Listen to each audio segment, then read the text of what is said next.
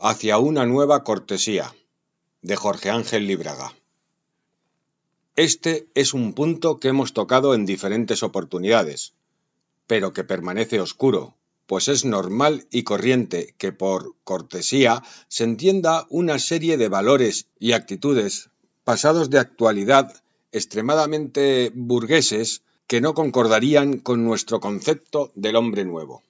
La palabra, por lo menos en la etimología española, se refiere al comportamiento de las personas integradas en una corte, entendiendo por corte la élite que solía rodear a los antiguos príncipes y reyes. Por extensión, se aplicó a todo tipo de forma de relación entre gentes de buena educación, a las damas y los caballeros, diferenciándolos de los patanes y villanos que no respetaban tales elementos, dejando sus impulsos instintivos al desnudo, sin importarles cuánta ofensa podían provocar a los otros o abusos cometer con ellos, especialmente con las mujeres, los niños y los ancianos, desvalidos de fuerza propia para hacerse respetar y guardar sus bienes y creencias. Esta suma de buenas costumbres, que embellecían la vida y la hacían más soportable, degeneraron muchas veces en excesos que llegaron a convertirse en verdaderas pantomimas, haciendo culto a la mentira cuando no a la traición. Tales excesos son, desgraciadamente, los más conocidos, y existe, sobre todo en la juventud actual, una repugnancia visceral hacia tales normas por considerarlas vacías de verdad y de moral.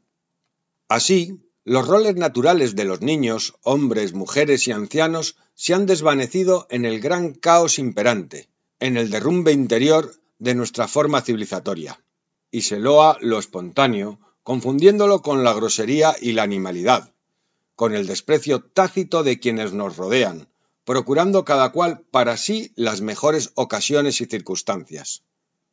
No se cuida el vocabulario, por creer que lo soez y feo es más auténtico que su contrario. Ciertas corrientes psicológicas y sociales impulsadas por los automarginados, los perezosos y embrutecidos, se han convertido en modelos, y la moda joven sigue siendo para ellos la falta de higiene física y mental, la grosería y la violencia inútil como expresión de machismo o de feminismo. Aunque para los desinformados parezca nueva, esta actitud nació a finales del siglo XVIII, con la teoría del buen salvaje, pero hace mucho tiempo que sabemos que no todos los salvajes son buenos y santos.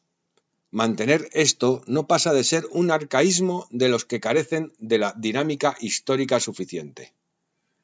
Debemos recrear una nueva cortesía, inspirándonos en lo mejor de la tradición iniciática que permitió a miles de generaciones una convivencia realmente humana que les llevó a conocerse a sí mismos y a percibir a los dioses a través de un prudente culto a la verdad, la belleza y la confraternidad.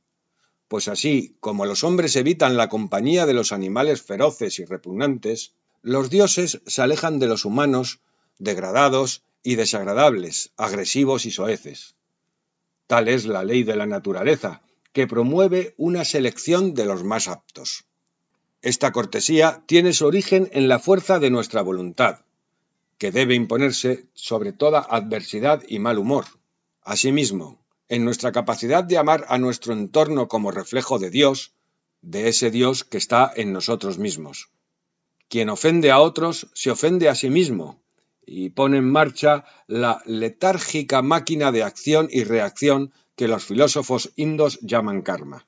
Teniendo buena voluntad, se superan muchas caras largas y evitamos verter sobre los otros nuestro pesimismo o imprimir en nuestras contestaciones el mal humor que a veces puede asaltarnos, dada nuestra imperfección y debilidad. Un saludo cariñoso, una sonrisa a tiempo, un minuto perdido en atender a otras personas, no constituyen un acto de mentiras, sino una expresión de nuestra buena voluntad, de nuestro ser filosófico. Y el saber soportar el mal humor de otros es una forma de alquimia capaz de transformar el plomo en oro, ya que sin caer en ninguna complicidad, podemos oponer el brillante escudo de nuestra cortesía y de nuestro autocontrol al mal momento que se esté viviendo y expresando otra persona, ayudándole a salir de su angustia o su soledad. Es parte importante de la aplicación cotidiana de la cortesía, el no levantar la voz innecesariamente y controlar los movimientos del cuerpo, especialmente de la lengua, también lo es. Generalmente nos arrepentimos más de lo que hablamos que de lo que callamos. Mas también hay que saber callar, no diciendo verdades a medias ni guardando silencios hoscos y actitudes olímpicas que en nada correspondan a nuestra humana pequeñez. Poco a poco se establecerá naturalmente una nueva cortesía. Recreemos una nueva dignidad para todos. Seamos generosos. Seamos alegres. Seamos fuertes.